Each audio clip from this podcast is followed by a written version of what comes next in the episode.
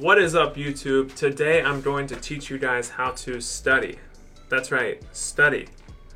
In med school, information comes at you faster than you could ever imagine, and if you don't have a proper study technique or know how to study, learning that information is almost impossible.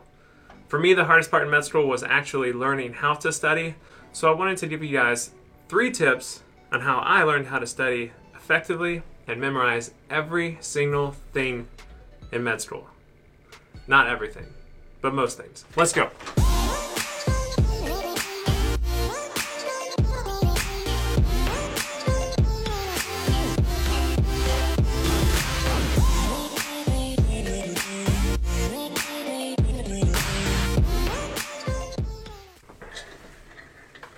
Alright, so first and foremost, I apologize for how tired I look. These bags under my eyes, this is my sixth night in a row, sixth 12 hour night shift in a row, and I am a little on the tired side, but this is my last night shift of the entire year of 2019. Anyways, tip number one find a study spot, create a schedule, and get in a routine. I cannot express to you how much a routine helps you study. For me, my routine was waking up at 5 a.m., going to the library, and studying in my same cubicle or my same table every single day. For me, that was really important because once I sat at that table, it was business time and it was game on. If I were to stay at home, I would dilly dally around, watch some TV, watch some YouTube. Instagram wasn't as popular when I was in med school, but I can imagine I'd probably be on Instagram a lot if I were in med school now. So for me, I had to get the heck out of the house go somewhere and get to work. Some people like studying at home. I'm not one of those people, but if you do, make sure you leave all distractions away from you and focus. I'm currently studying for radiology boards right now, and I adopt the same exact routine.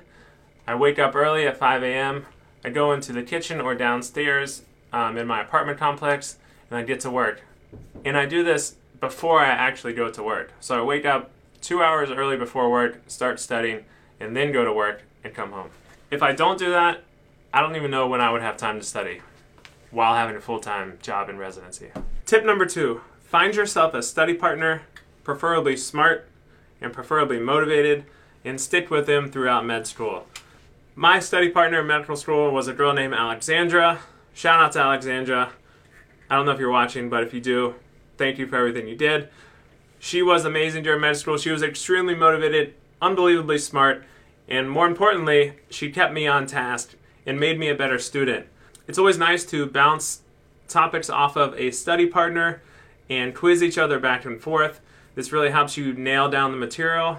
And it's always nice to see what that person picked up during lecture and what you picked up and comparing notes and trying to come up with a condensed version of what to study. Another tip along those lines, what really helped me was actually verbally going over topics. So we would verbally quiz each other, which is, forces you to think about a topic rather than just being able to pick it out on a multiple choice test. If you were able to recall it and verbalize it, you're much more likely to actually understand it and memorize it versus just being able to pick it out of a multiple choice menu. So, study partners are worth their weight in gold if you find the right one. My third tip on how I memorize everything relates to note taking. In medical school, we get about 100 PowerPoints per test, and each PowerPoint has 40 to 140 slides on it. You have to kind of condense that information and really focus on what's important.